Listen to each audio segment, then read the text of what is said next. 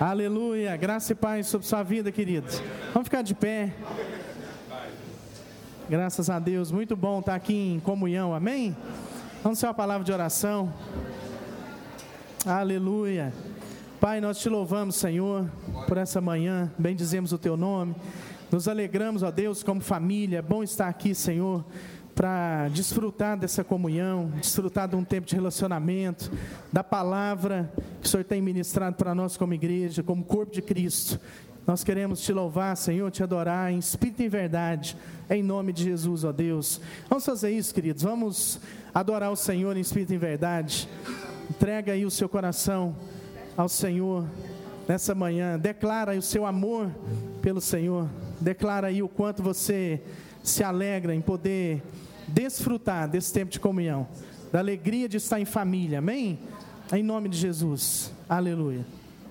Bom dia, meus irmãos, meus amigos, vamos sentar todo mundo. Essa semana eu, eu passei um vídeo do nosso grupo lá do Conselho do Homem ao Máximo que me deixou estarrecido. Um vídeo do, do, dos fiéis chegavam numa igreja, que eu não vou falar o nome da igreja e não sei se era o bispo, o pastor, ele pedia tudo que a pessoa tinha lá na hora. Se você tem seu carro, se você está com dinheiro, se você está com seu salário, vamos deixar aqui. O cara falava até o nome do carro que ele ia ganhar. Ele falou: você vai deixar seu dinheiro aqui essa, essa semana, que no fim de semana, no, na semana que vem, você vai ganhar uma Lamborghini. Cara, desse jeito. Eu passei no conselho vídeo do pastor pregando e falando desse jeito. É, então, o que que acontece? É, o que que acontece? Esse assunto ficou um assunto muito assim deturpado e muito difícil da gente tocar nele. Mas eu venho de uma, de uma criação quando a gente era criança lá na igreja presbiteriana central e que tinha lá um momento que se passava, eu já dei esse testemunho no, na, no culto das nove, e tinha um momento que a gente passava lá um, era tipo um, um, um saquinho assim, e cada um colocava a sua contribuição lá dentro. E a gente, quando chegava no sábado à noite, nós tudo criança, a gente pedia para o pai, ele levava a notinha novinha para a gente. Era, é uma, é uma, foi uma criação, foi, um, foi uma semente foi plantada, da gente saber a necessidade da gente poder compartilhar tudo que, a gente, que, que Deus dá para a gente, tudo que a gente recebe. Então, eu tenho aqui lutado com Paulo Júnior, essa é a verdade. Eu tenho lutado porque a gente sabe as dificuldades que a igreja passa. E o Paulo Júnior, para ele dar esse momento aqui, para a gente falar alguma coisa a respeito de dinheiro, é difícil, porque é uma luta. Mas o que, que a gente tem tentado fazer? Tentar instituir, assim, colocar na cabeça das pessoas a necessidade que é, isso vai se fazer bem para a gente. A gente está podendo reconhecer tudo que Deus dá para a gente durante a semana, durante o mês, e a gente poder compartilhar uma parte aqui e deixar um recurso que é o que sustenta a obra de Deus. Então, eu queria, primeiro eu vou fazer uma oração e não adianta fugir o pessoal do coro aqui, Marcelão, nós vamos cantar aqui nosso vaso novo. Tá bom, deixa o nosso pastor falar primeiro aí. Ele vai fazer uma oração, ele estava falando, e ele. E eu, o pessoal fala assim que eu conto piada, eu não conto piada, eu, eu só conto casos. E alguns são engraçados. Mas e, e ensina coisa pra gente, né? Porque tudo vem do, do consciente popular, coletivo. Ele estava falando do pai que dá o dinheirinho lá para o filho lá e ofertar na igreja. Isso me fez lembrar de uma história, que o pai entregou duas moedas para o filho. E falou, ó, uma você dá de oferta na igreja e o outro, hora que terminar o culto, você pode passar na venda e comprar um doce. E aí o menino foi para a igreja brincando com aquelas duas moedas. Aí no meio do caminho uma moeda caiu e escorreu pelo bueiro. Ele falou: Hum, perdi o dinheiro da oferta. né? Então, esse é o nosso problema. Esse é o nosso problema, é que quando alguma coisa dá errado na nossa vida, atrapalhou para Deus. Você já observou que a gente nunca perde o nosso dinheiro, é sempre de Deus. Eu observo isso. Então, se deu alguma coisa errada, foi com a parte de Deus, não foi com a nossa. A nossa a gente garante, né? Então, se perdeu alguma moeda, foi a dele. A do doce a gente guarda. E às vezes é por isso que as coisas continuam Exato, é por isso que as coisas continuam dando errada na nossa vida. Porque, na verdade, amados, se a gente tiver que preservar, a gente tem que preservar o que é do outro, porque é isso que salva a nossa alma.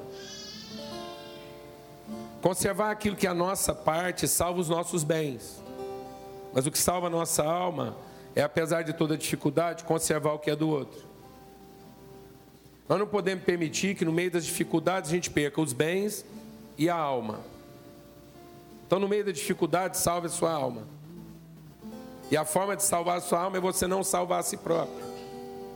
Entendeu? Porque senão nós perdemos a alma. Então, toda tribulação que a gente passa na vida é para que a nossa alma seja salva. É para que no meio da dificuldade a gente conserve os valores. E o nosso problema é que às vezes no meio da dificuldade a gente quer conservar os bens. E a gente não percebe que é por conta dos bens que a gente está perdendo a alma. A humanidade hoje não está perdendo os bens, ela está perdendo a alma. Na medida em que ela, na dificuldade, ela tenta salvar primeiro os bens. Quantas famílias hoje perdidas, porque no momento do conflito, elas tentaram salvar o patrimônio e não umas às outras. Não é verdade? Eu venho de um processo é, eclesiástico. Se tem uma coisa que eu conheço bem é como é que os processos eclesiásticos de igreja funcionam. Funcionam. E eu sempre tive uma coisa que o povo, às vezes, assim, tem uma certa dificuldade na hora de tratar comigo. Porque às vezes acha que é uma certa teimosia. Por exemplo, eu sempre fiz maior empenho que as igrejas, todas as igrejas com quem nós nos relacionamos, no Ministério do Céu da Terra, são muitas igrejas, são mais de 100 congregações. E o nosso empenho é que as igrejas sejam tardias em adquirir patrimônio. Então, boa parte das igrejas raras são aquelas que têm patrimônio próprio. Geralmente elas funcionam em prédios alugados. Porque eu aprendi uma coisa nos processos eclesiásticos. Eu nunca vi igreja rachar por causa de doutrina. Gente, você acha que a igreja rachou por causa de doutrina? Não. Ela rachou para saber qual parte da doutrina vai ficar com o patrimônio. Se fosse só questão de doutrina, estava discutindo até hoje.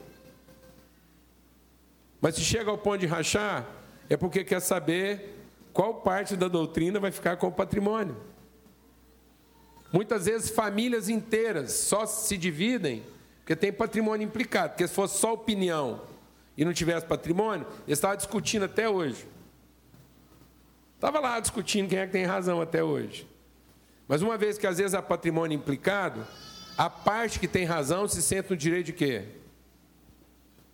De salvar as coisas. Amém? Então esse momento da oferta é importante. E eu louvo a Deus porque Deus tem levantado alguns irmãos que, que tenham, têm tomado essa, esse encargo. E é importante, não é por causa do dinheiro, amém? É por causa do coração. Como é que o nosso coração trabalha?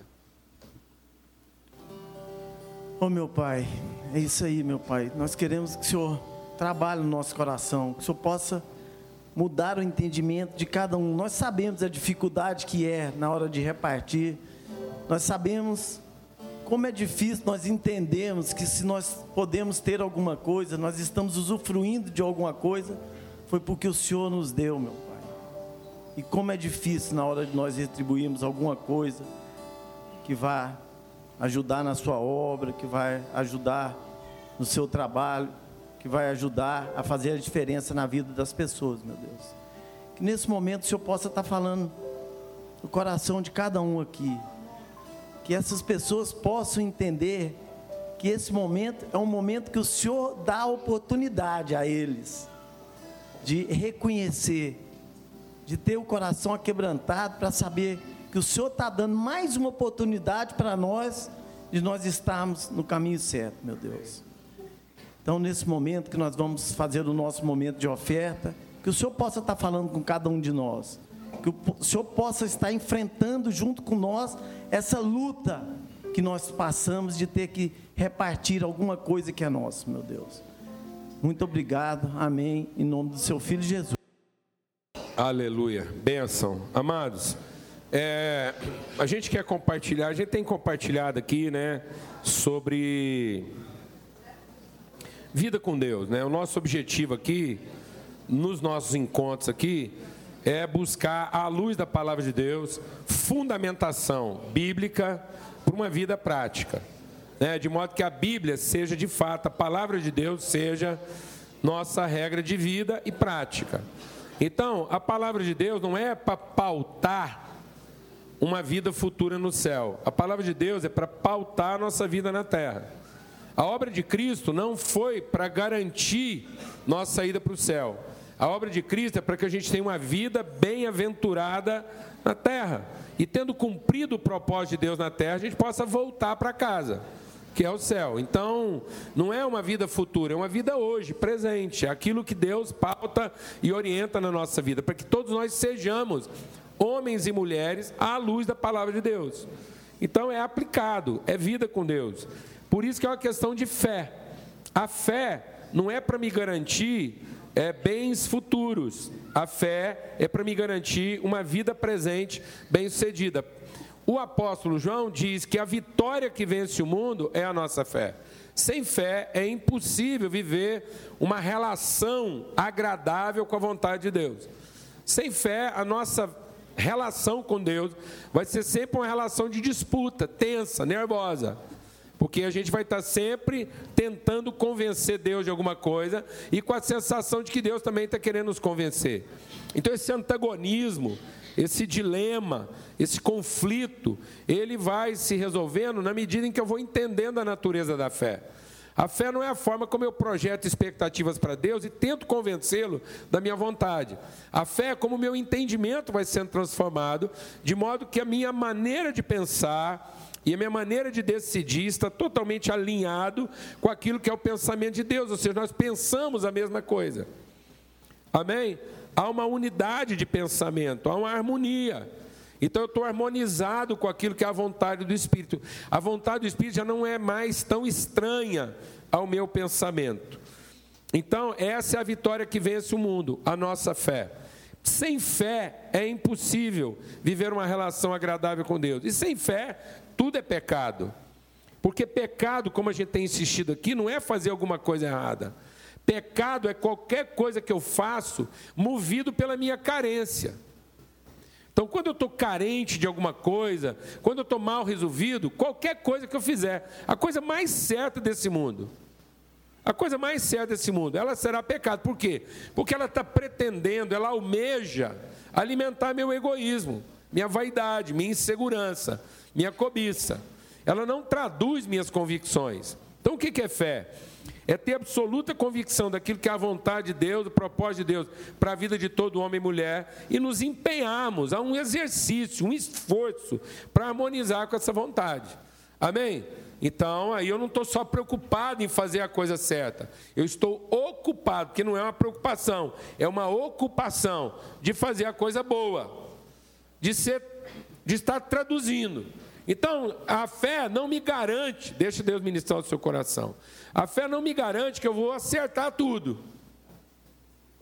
Mas a fé garante que eu vou ter o espírito correto. Isso faz toda a diferença. Porque aí quando a coisa der errado, deixa Deus ministrar o seu coração. O que, que é o nosso problema? Quando eu não sou movido de fé, e eu tenho a presunção do acerto, quando dá errado, eu fico desapontado. Aí eu tento corrigir para fazer uma redução de dano. Está entendendo o que estou falando ou não? E nada mais desgraçado do que já ter errado e depois de errado ainda tentar fazer uma redução de dano. O que Judas fez foi tentar fazer uma redução de dano. Porque isso não corrige, pelo contrário, isso me piora. Me piora. Então, o que é arrependimento? É entender aonde a relação ficou comprometida. De modo que arrependimento é você se esforçar por restaurar a relação e não por reparar o dano. Porque tem gente que quer reparar o dano sem tratar a relação. Ele não entende onde é que a relação ficou comprometida, onde é que ela foi afetada. E aí, ele, de maneira egoísta, ele quer só reparar o dano, diminuir o prejuízo. Então muita gente vai fazer essa reparação e não vai restaurar a relação. Abra sua Bíblia lá em Provérbios, no capítulo 6. Provérbios no capítulo 6. E nós vamos entender aqui hoje de manhã um princípio, um princípio fundamental da nossa fé. Uma das coisas que fundamentam a nossa fé, um dos aspectos da nossa relação com Deus, que fundamentam a nossa fé. Então, aqui em Provérbios, no capítulo 6, diz assim: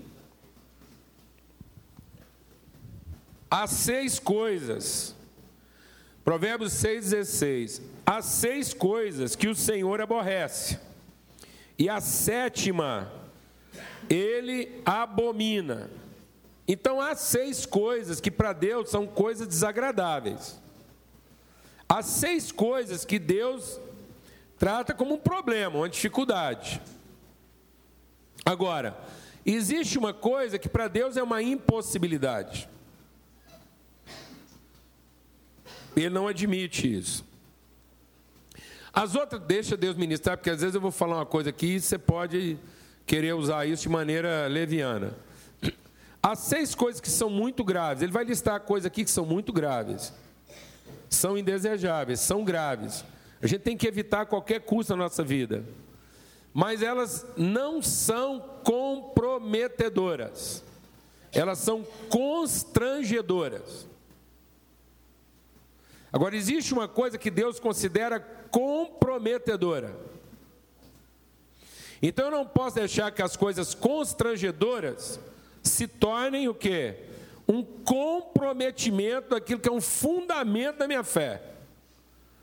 Eu não posso deixar que aquilo que eu não entendo, ou que eu não gosto, ou, ou, ou que eu não conheço bem, faça com que eu me torne o quê? Uma pessoa cética em relação a um valor absoluto.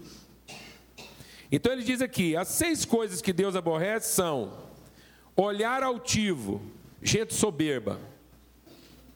Isso é altamente comprometedor. Comprometedor não, constrangedor. Gente arrogante é um constrangimento em qualquer lugar. Gente que mente, falta com a verdade. Isso é tão interessante que a mentira, ela é o que? Constrangedora. Mas nem a mentira pode o quê? Comprometer. Porque se alguém está fundamentado na verdade, o fato de alguém mentir para ele causa um constrangimento, mas não compromete o compromisso que ele tem com a verdade. Você nunca vai poder justificar uma ação sua em cima da mentira de alguém. Glória a Deus, amado. Então não é porque as pessoas são mentirosas que justifica você ser desconfiado. Aleluia. E a sua desconfiança nunca vai curar a mentira de ninguém. Pelo contrário, você quer curar um mentiroso? Confia nele.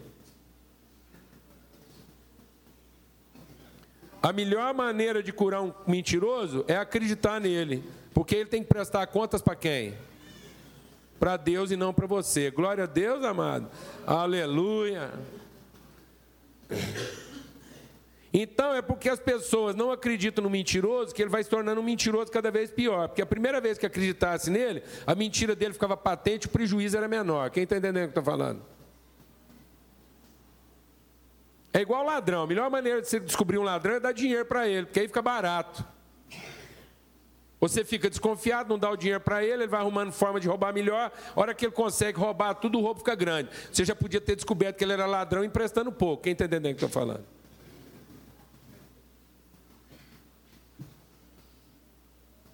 Estão entendendo isso ou não, amados?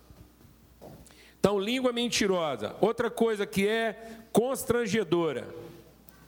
Mãos que derramam sangue inocente. Então tem uma coisa que é altamente constrangedor. O que, que é? Gente injusta. Gente que vai lá e, e pune e explora pessoas inocentes. Isso é comprometedor? Não, isso ainda é o que? Constrangedor. É difícil lidar com isso. Como é difícil lidar com isso? Outra coisa, Coração que trama projetos iníquos. Gente que só fica pensando formas de tirar vantagem nas relações. Altamente constrangedor. Pessoa que está sempre tentando uma forma de tirar algum tipo de vantagem. E aí, que mais? Ele diz assim: e pés que se apressam a correr para o mal. Gente que tem mais facilidade para fazer coisa ruim do que para fazer coisa boa. Altamente constrangedor. E por último, ele diz o quê? Testemunha falsa. Gente que podia resolver um problema, que se ele desse o testemunho dele, o problema estava resolvido, mas ele resolve se omitir, ele não fala a verdade e aquele problema fica se arrastando. É diferente do mentiroso. É a testemunha, é uma pessoa que poderia ser mediador de uma solução e ele se recusa a mediar, pelo contrário, ele vai lá e ainda faz é piorar o problema. É aquele cara que, em vez de carregar água, carrega gasolina. Você está sabendo o que eu estou falando ou não? Mas essas são as coisas que Deus o quê? Aborrece. Mas há uma coisa que Deus abomina. É inaceitável. Deus não vai negociar com a gente nunca.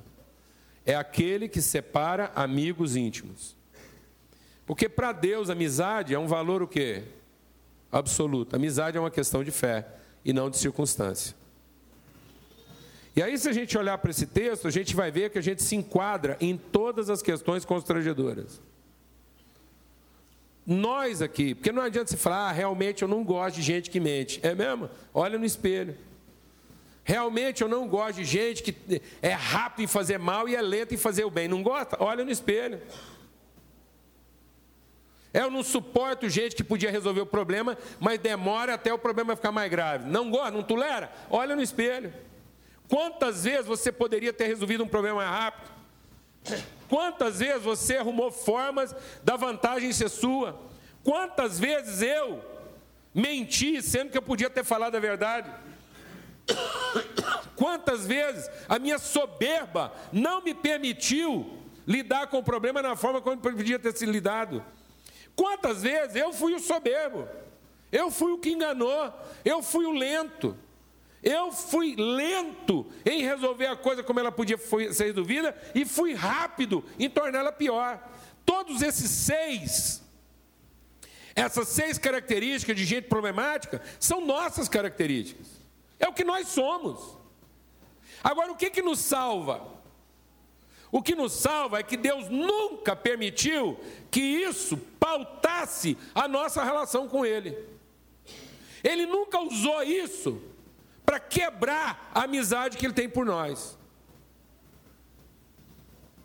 Então o que Deus está dizendo é o seguinte: Ele abomina aqueles que usam desse tipo de coisa para dizer o quê? Um, dois, três, não brinco mais. Não sou mais seu amigo. Você não merece a minha amizade. Eu não vou mais continuar tendo uma relação de amizade e de honra com você. Então ele está dizendo o seguinte: essas coisas são difíceis, são, são um problema são constrangedoras. Mas nós não podemos deixar que esse tipo de constrangimento faça o quê? Seja aquilo que justifique o comprometimento da relação. Então nós podemos ter uma relação constrangedora. E nossas relações de amizade são constrangedoras. Aliás, amizade é só para relação constrangedora. Amizade é justamente porque eu estou disposto a suportar os constrangimentos do irmão e continuar pra, sendo para ele uma referência de amizade. E eu não deixo que os constrangimentos da relação comprometam a nossa relação. Porque todas as questões apresentadas aqui antes, elas são o quê? Transitórias, elas não são absolutas. Mentira não é absoluto. Orgulho não é absoluto. Injustiça não é absoluto, maldade não é absoluto, violência não é absoluto, mas amizade é absoluto. Então eu não posso deixar que questões relativas comprometam minha consciência de absoluto. Você ser injustiçado por alguém é relativo. Não vai durar para sempre. Alguém mentir a seu respeito é relativo. A mentira que é dita a seu respeito não é o seu absoluto. Alguém causar um dano a você é um relativo. Causar dano a você não subtrai de você a possibilidade de você continuar sendo quem você é. Então eu não posso justificar, em cima de um prejuízo causado por alguém, uma mudança naquilo que eu fui chamado para ser. Amém, amado? Por isso que quando Jesus vai se despedir dos seus discípulos, ele diz o quê? Eu tenho chamado vocês de quê? De amigos. Porque um empregado não sabe o que pensa o seu senhor. Então é muito importante a gente entender que Deus não chamou a gente para fazer um serviço. Nós não estamos aqui para fazer uma tarefa. Infelizmente, as nossas relações muitas vezes estão pautadas pelas circunstâncias das nossas atividades. a gente vai formando relações que não são de fato relações de amizade, são cumplicidades. A gente vai se tornando meio cúmplice das pessoas que estão no nosso caminho na medida que nós queremos realizar nossos sonhos. Então não é o casamento com a mulher não é bem uma relação de amizade, é uma relação de interesse, porque essa mulher é que vai me dar o casamento que eu gostaria de ter. Alguém está entendendo o que eu estou falando aqui ou não, amados? E eu não estou casado com a Lana para dar para ela o casamento que ela sempre sonhou. Eu estou casado com ela para ser o amigo que ela precisa. Ela não está casada comigo para eu ter a família que eu sonhei. Glória a Deus, amado. Posso ouvir um amém? amém. Nós não montamos família para ter os filhos que nós sonhamos.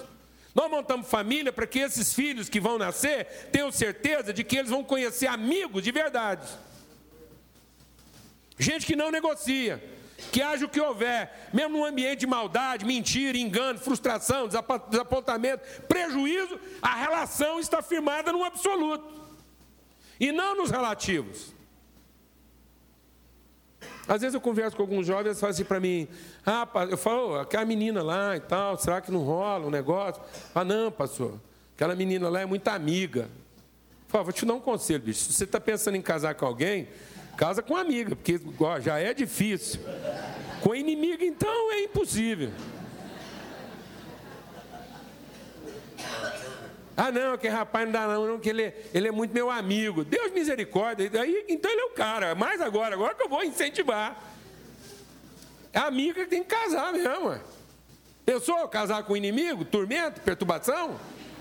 Só o Satanás para sugerir você casar com o inimigo. Amém, irmãos? Porque eu preciso entender que quando Jesus está dizendo assim, eu tenho vos chamado amigos, porque isso é um absoluto, é uma palavra de fé. Amizade é uma palavra de fé. Uma coisa equivocada que a gente tem a respeito de amizade é que a gente é amigo de quem gosta. Não, de quem gosta, você tem uma relação de interesse. Amizade não é em cima das pessoas que a gente gosta. A amizade é uma aliança firmada, é uma palavra empenhada, é um compromisso assumido. E que vai funcionar exatamente quando a gente não gosta. Aliás, vou te fazer uma pergunta. Eu sei que aqui quase não tem gente assim. Mas as poucas pessoas assim, que tem algum tipo de mágoa ou ressentimento de alguém, os pouquíssimos, se levantar a mão não, porque é tão pouca gente.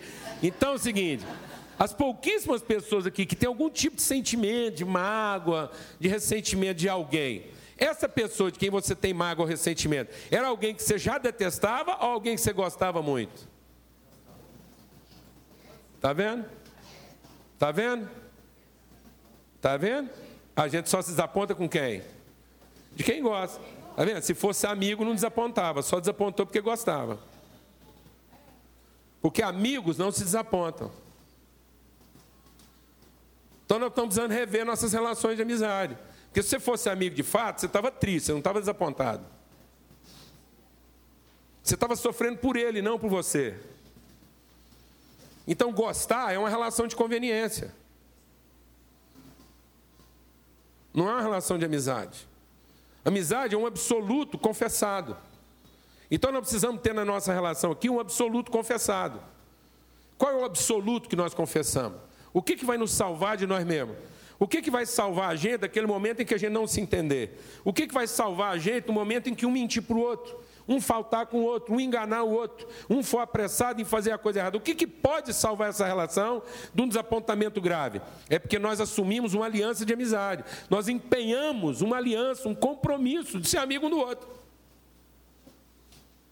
Quando Jesus está perto de ir para a cruz, você acha que ele estava lá celebrando, ah, cantando hino? Será que Jesus conseguiu lembrar esse hino? Como é precioso, irmão, estar bem junto. Não, Jesus não cantava. Sabe o que ele fazia? Ele chorava, ele estava profundamente o quê? Angustiado dentro dele. Angustiado. E sabe por quê? Porque todos os amigos dele o desapontaram, mentiram para ele, foram mais rápidos em cometer o mal do que o bem, maquinaram o mal, pensaram o mal contra ele, arquitetaram, deixaram ele para trás, foram injustos. Então, tudo aquilo que Deus se aborrece estava lá. no dia do sacrifício de Jesus, tudo aquilo que Deus aborrece estava lá. A fé não vai te poupar disso, a fé não vai me poupar disso. A fé não vai poupar que as pessoas que eu mais amo me aborreçam. Não faço o que eu quero. Eu me sinto atraído por elas. Algum prejuízo, algum dano. Será que essa pessoa não pensa em me ajudar, ela só pensa em me desgraçar? E é mais ou menos isso que está querendo possuir o coração de Jesus. É uma angústia profunda. Ele diz: Minha alma está perturbada dentro de mim. E como é que Jesus enfrentou isso? Como é que Jesus enfrentou isso? Foi para essa hora que eu vim. É para isso que a minha vida serve. É um absoluto, é isso que eu creio. Amizade é uma coisa que você acredita, você crê. Se você não crê em amizade verdadeira, então você não, não tem fé. Para nada. Então a sua vida é sem esperança. Porque se você continua acreditando que as pessoas vão fazer sempre o que você quer, se você ainda está procurando relacionamentos que vão te dar tudo que você espera da vida, você está perdido. Se você acha que vai encontrar alguém que não vai mentir para você, não vai fazer o mal para você, ou se você anda prometendo para alguém que não vai mentir nunca, não vai fazer o mal nunca, não vai, não vai ter pressa em fazer a coisa errada nunca, você está mentindo para as pessoas, porque não é em cima disso que as relações se fundamentam. Essas coisas são desagradáveis, são altamente constrangedoras. Mas os constrangimentos dessa vida não podem o quê? Comprometer nossos absolutos. E amizade é um absoluto.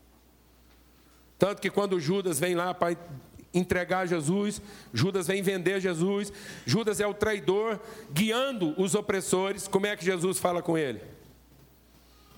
Aqui vieste, amigo. Isso é uma ironia? Não, isso é luz. Como é que você vai receber alguém que te trai? Como é que você vai receber alguém que veio para causar o seu dano? Amigo. Porque independendo do que ele está fazendo ali na hora, isso não mudou aquilo que você crê. Você continua crendo na amizade. Você continua crendo que amigos fazem o melhor um para o outro. É assim que é. Não é porque alguém está te entregando um produto ruim que você tem que entregar para ele uma coisa contaminada.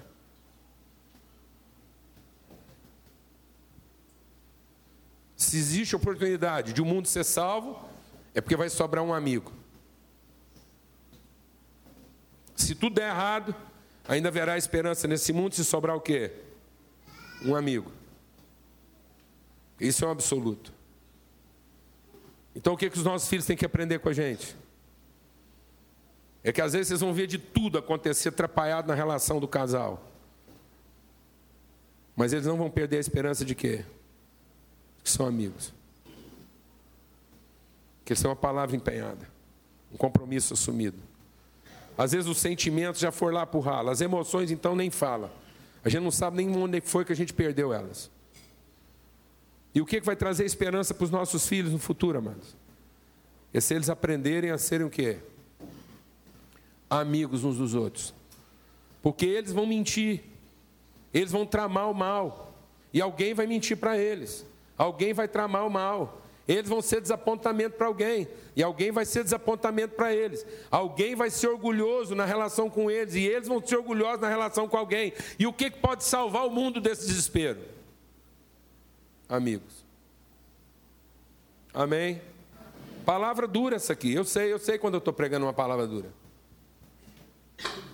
Fica pesado, dá quase para cortar com faca o ar que está aqui em cima. Porque não é o que a gente quer ouvir. A gente quer sempre responsabilizar Deus ou alguém. Mas a responsabilidade é de quem? É nossa. É a nossa fé. Deus nos entregou referências para gerar em nós o quê? Uma fé. Não pense que Jesus vai vir te dar o amigo que você quer. Jesus não vai te dar o amigo que você quer. Jesus vai ensinar você a ser traído. Glória a Deus, amado. Porque nem Jesus teve os amigos que a gente queria. Você quer os amigos de Jesus? Então tá bom. Jesus vai te dar os amigos que você quer, vai te dar os dele. Fala, pode ficar com os doze. Fica com meus doze. Você fala, não, não, Jesus, os meus já tá bom demais. Se trocar, não. Cada um fica com os seus doze. Hoje em dia está nessa onda, não. Cada um tem que arrumar os 12. E a gente fica pensando que são os 12 que vão nos apoiar. Por isso que começou a dar errado. O povo arrumou os 12, os 12 começaram a trair, aí bagunçou tudo. Porque os 12 é para ajudar a gente a saber o que, você faz quando você é traído. Glória a Deus, amado. Deus vai te arrumar 12. 12 o quê? 12 o quê, irmão? Traidores, gente que não está lá na hora que precisa, gente que às vezes não faz o que você quer, glória a Deus. Você aprender a ser o quê? Amigo. Para você salvar os seus 12 com a sua amizade. Você trazer esperança. Para os seus filhos aprenderem com você como é que você trata pessoas que não correspondem às suas expectativas. Mas bastou cada um começar a fazer besteira, foi cada doze para o seu lado. Deus de misericórdia. E aí a gente quer remontar o quê? Relações em cima do quê? Das conveniências, que não são amigos, são pessoas que servem nossos interesses. Nossa gangue, nossa quadrilha. Deixa o Espírito de Deus ministrar algo no seu coração aqui essa manhã. Há algumas coisas que podem comprometer a nossa fé nas relações de amizade. Uma delas, que pode comprometer gravemente, né? É, é a forma como às vezes a gente olha para as relações e a gente tem a tendência assim de, de projetar para elas, né? Assim, aquilo que são nossas carências.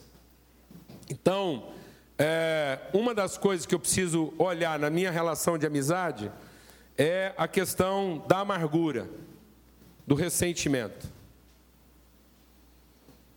Então, amargura é sintoma de quê? De prejuízo, de dano. E quando eu estou amargurado, eu não procuro restaurar o quê? A relação. Eu procuro reparar o dano. Então, como é que eu vou tratar a raiz de amargura no meu coração? Misericórdia, liberando perdão. Não existe coisa mais sublime da vocação de um cristão do que perdoar pecados. Você não vai experimentar maior milagre na sua vida. Desencana. Tem gente que fala assim: ah, eu queria viver uma vida de poder, de milagres. Então tá bom. Sabe qual é o maior milagre que você pode experimentar? Perdoar pecados. Jesus disse assim: Assim como meu Pai me enviou, eu enviei vocês. Receba o meu Espírito. Aqueles a quem vocês perdoarem os pecados serão o quê? Perdoados. Amém? Você crê nisso? Então fala com Deus aí agora. A raiz de amargura, raiz de ressentimento do seu coração. E o que, que você está procurando fazer? Você está procurando reparar o dano? Você quer que o seu amigo lá se arrependa para vocês negociar o prejuízo, ou você está interessado em reparar a relação? Em reparar a relação. Porque enquanto eu não tiver mais interesse em reparar a relação, eu não vou ter autoridade para exercer isso. Então ponha isso na sua cabeça. Deus abomina. Deus abomina aqueles que separam inimigo, amigos íntimos, que fazem com que amigos se tornem inimigos. Deixa o Espírito de Deus ministrar o seu coração aqui essa manhã. Tudo, tudo, tudo o que o diabo faz na nossa vida tem um único objetivo: causar inimizade. Causar inimizade. Tudo que o diabo faz é para que diante do problema você queira encontrar os responsáveis. Você está passando problema financeiro? Você está passando problema de saúde? Tudo que você está passando só tem uma razão: é para que na sua doença você se sinta abandonado pelas pessoas que te amam. Você tem a raiva de quem não te visitou. Alguém está entendendo o que eu estou falando aqui? Não. Para que no seu problema financeiro você tenha raiva de quem não te ajudou. Ou você tenha raiva de quem te causou o prejuízo e fez você passar o problema financeiro que você está passando. Perdão de pecados. Perdão de pecados não é uma coisa que a gente libera depois que a pessoa se arrepende. Perdão de pecados é uma coisa que a gente libera para que ela se arrependa. Perdão de pecados é uma iniciativa e não uma reação. Deus não me perdoou porque eu me arrependi. Eu me arrependi porque Deus me perdoou.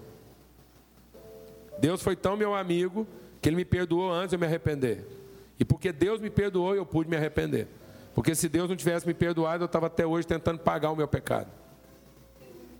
E a relação estava ruim. Amém? Amém, amados? Então, quando o filho mais novo perdeu tudo que tinha e se arrependeu, ele se arrependeu porque o pai dele não mudou de lugar. O pai dele não queria fazer reparação de danos. Aliás, o menino pensou que arrependimento seria o quê? Eu vou chegar lá e vou trabalhar para o meu pai para pagar o prejuízo. E o pai dele falou: Não, você não tem que pagar o prejuízo. Enquanto você gastava lá, eu ajuntei mais para nós aqui.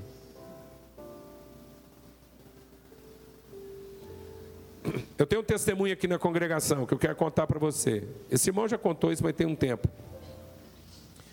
Tem um irmão que congregava aqui com a gente que ele tomou um cano muito grande, de muita gente. E a vida dele era tentar receber essas contas, porque ele achava que o dia que ele recebesse essas contas, ele ia poder recomeçar a vida dele. falei, irmão, desencana. Você conseguiu ter o que você tinha porque você trabalhava com alegria. Sabe o que você faz? Perdoa todo mundo te deu o cano e volta a trabalhar. Vai trabalhar com alegria. Retoma sua alegria de trabalhar, sua produtividade. vou te falar uma coisa: conhecendo o seu potencial profissional, isso que você está tentando receber há quase 10 anos, você é capaz de produzir em menos de seis meses. E por que você não produz? Porque você está magoado. E todo mundo tem que lidar com a sua mágoa. Aí todo mundo fica pagando a conta de quem não te paga. Porque você só chega ressentido. Então vou te contar uma coisa, mano. Em menos de seis meses, trabalhando com alegria, ele produziu mais do que o que ele tinha para receber. É um negócio bem feito. Mas como é que o cara vai fazer um negócio bem feito se ele está magoado? Como é que o cara vai fazer um negócio bem feito se está na cara que ele está tentando resolver o problema dele na hora de fazer o negócio? Quem está entendendo o que eu estou falando? Porque você não consegue esconder, não é verdade? Quem está ali fazendo negócio, você está ali administrando um prejuízo, você está na tanga, se Deus te desamparou e os seus amigos te traíram, está na cara de quem está fazendo negócio com você, está percebendo seu desespero. E ele vai tentar acabar com você. Você vai passar anos sem fazer um negócio bom. Quer fazer um negócio bom? Perdoa os pecados dos outros. Quem você vai ser, voltar a ser alguém que oferece coisa boa para os outros. Glória a Deus, amado. Senão você só oferece coisa bichada, fermentada. A raiz de amargura contamina a muitos. Entendeu isso ou não? Entendeu isso ou não? Amém? Glória a Deus. Outra coisa. Uma coisa que atrapalha os relacionamentos é a ter razão. A necessidade de ter razão. Isso é uma desgraça. Vou te falar uma coisa. As maiores inimizades aconteceram porque entre duas pessoas que tinham razão. Você nunca vai ver uma inimizade entre dois errados, um certo e um errado. Você só vai ver inimizades profundas entre dois certos. Ah, dois certos. E sabe qual é a desgraça? Te dá um segredo. É que é verdade, os dois estão certos. Porque se tivesse um errado entre eles, o problema estava resolvido. A desgraça, vou te falar um negócio, eu acompanho gente. A desgraça é que os dois estão certos. Porque cada um pegou o seu certo como pau de bater em dois no outro, você está entendendo? Acabou. Você acha que uma pessoa bate no outro com o errado? Não, cada um bate no outro com o seu certo. Os dois estão certos. Então, amado, a gente não entra numa relação para estar certo, a gente entra numa relação para ter segurança. Glória a Deus. Amém? Então eu preciso entender que eu não me pauto. A relação não pode estar pautada no desempenho do outro. Eu não confio no outro. Ó, se você vai ter uma relação de amizade comigo, já vou avisando.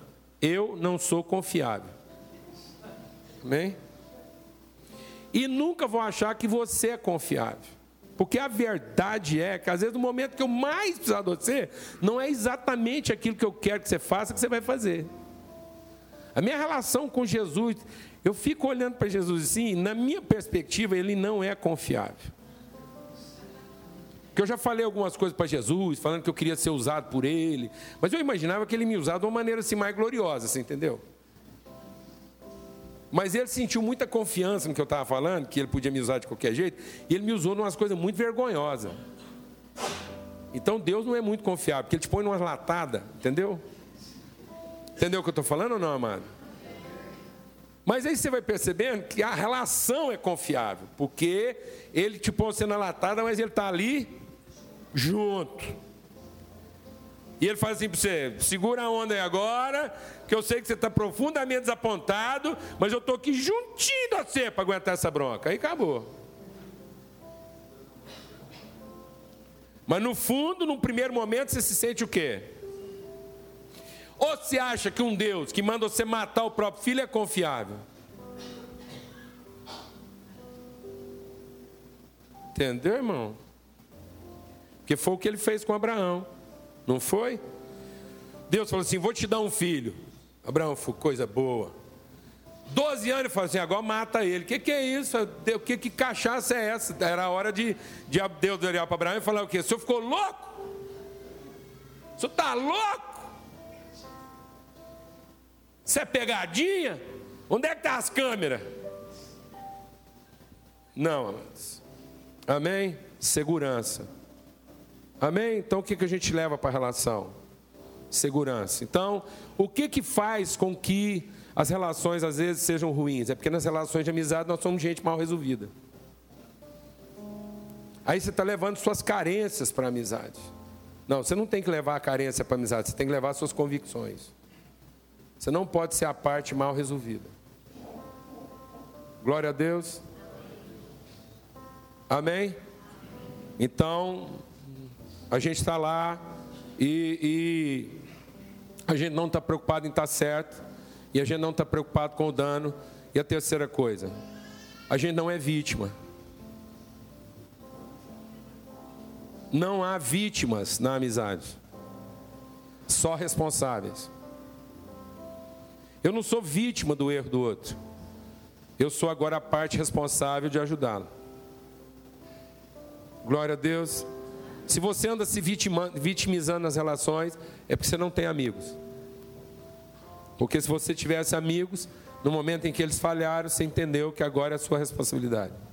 Isso quer dizer o seguinte: que numa relação de amizade, nunca os dois caem juntos, um sempre cai primeiro, amém?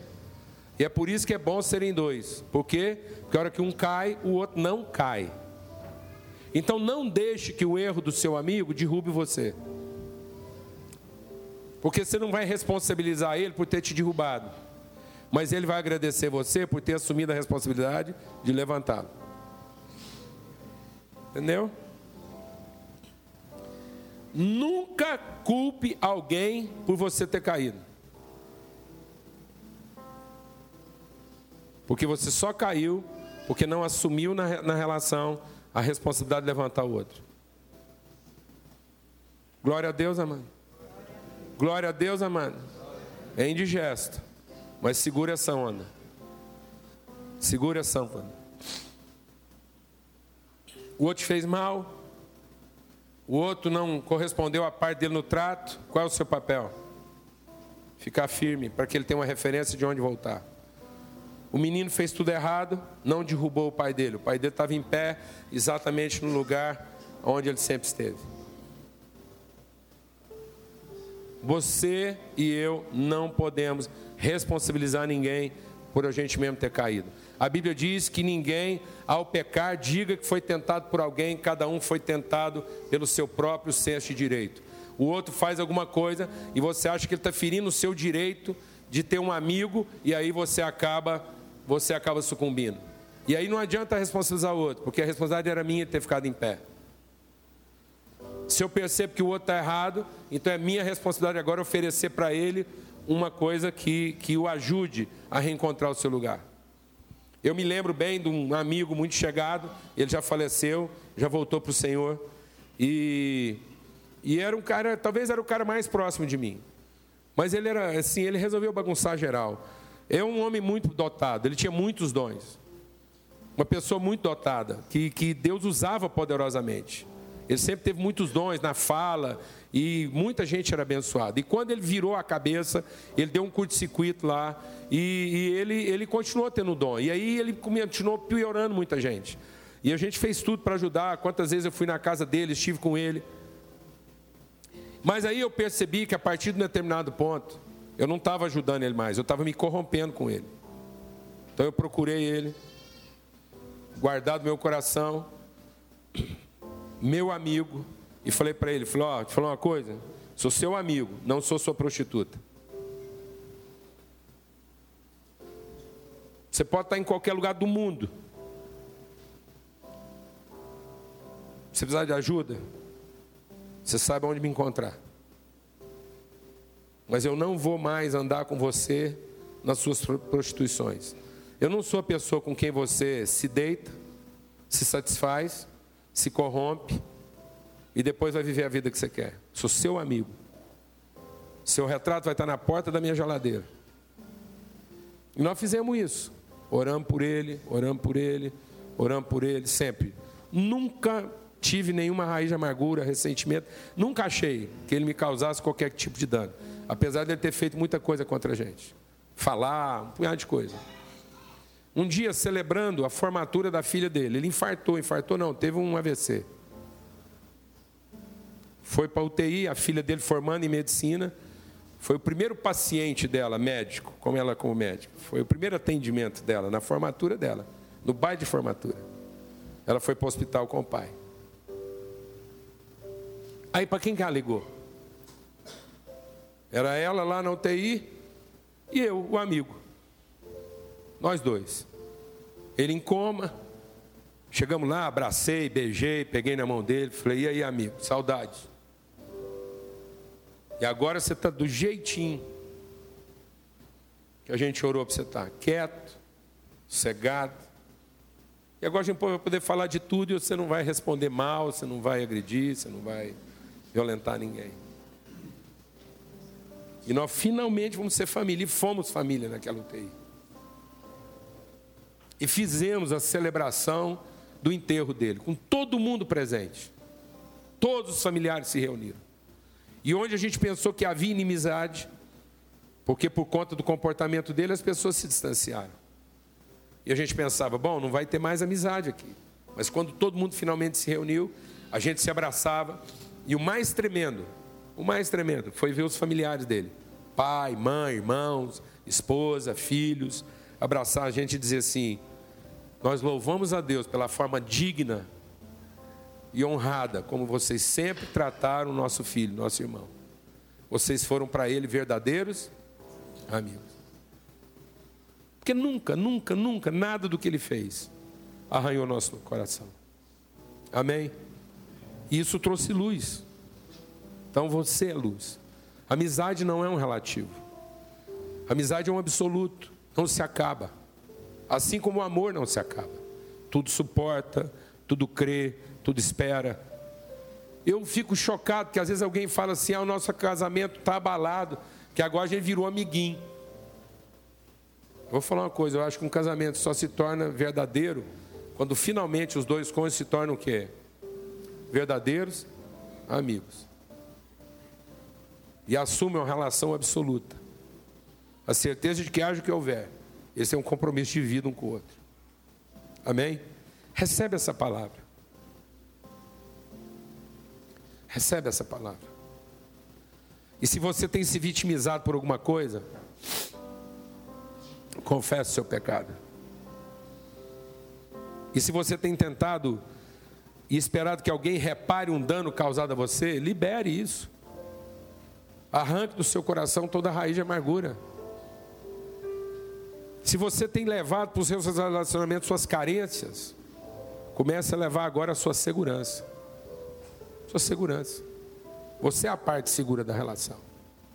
Você sofre, você geme, você faz tudo isso aqui que a Bíblia falou que é possível fazer.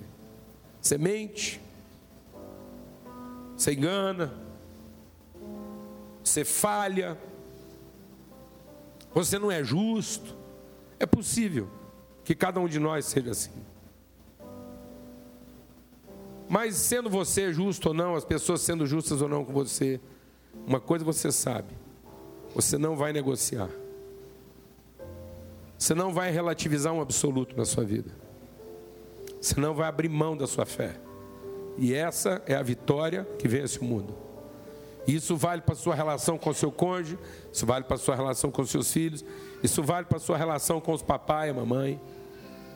Porque essas pessoas dormem pensando em fazer o melhor para vocês e não vão conseguir fazer isso sempre. Sabe o que vai salvar a sua relação com eles? É se eles forem seus amigos. Amém? Em nome de Jesus. Fala com Deus aí agora. Vamos ter uma palavra de oração. Vamos pedir mesmo esse batismo de fé na nossa vida aqui essa manhã. Haja o que houver, aconteça o que acontecer. Nós somos gente que empenha uma palavra e sustenta isso. Você pode orar, bem?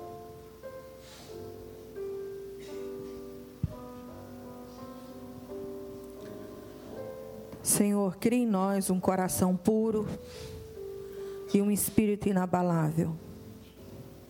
O desejo do nosso coração nessa manhã, como sua família, é de ser como Jesus. Nós confessamos as nossas fraquezas, reconhecemos muitas vezes que nós deixamos o nosso coração à mercê de raízes de ressentimentos. E eu te peço, em nome de Jesus, Queima, Senhor, nos ajude nessas fraquezas, Pai. E nessa manhã eu quero te pedir que os meus irmãos e o meu coração tenha sempre o desejo de imitar Cristo. Quando ele foi ter com Judas, ele o acolheu e disse: Aqui vieste, amigo. Que haja sempre essa atitude no nosso coração primeiro de sempre nos posicionar como amigos, seja de qualquer situação que tenhamos que enfrentar. Porque eu reconheço, meu Pai, que nós não éramos e o Senhor nos fez ser ovelhas do seu pastoreio. Nós não éramos povo e o Senhor nos fez povo do Senhor nessa terra. Então eu quero declarar que essa semana nós vamos nos posicionar assim, Deus, em todas as circunstâncias que o Senhor permitir, na nossa família, no nosso núcleo de trabalho, na sociedade. Pessoas que se posicionam como aqueles que vieram para ser amigos. Em nome de Cristo Jesus. Derrama sobre nós um óleo fresco, o óleo da alegria, e a certeza de que, sendo assim, tudo o que pedimos em nome de Jesus, o Senhor fará. Para a honra e glória do Senhor, nos dê uma semana de bênção e que a paz do Senhor Jesus esteja guardando a nossa mente e o nosso coração até a consumação de todas as coisas, em nome de Cristo Jesus. Amém. Então, boa semana. Vamos na praia.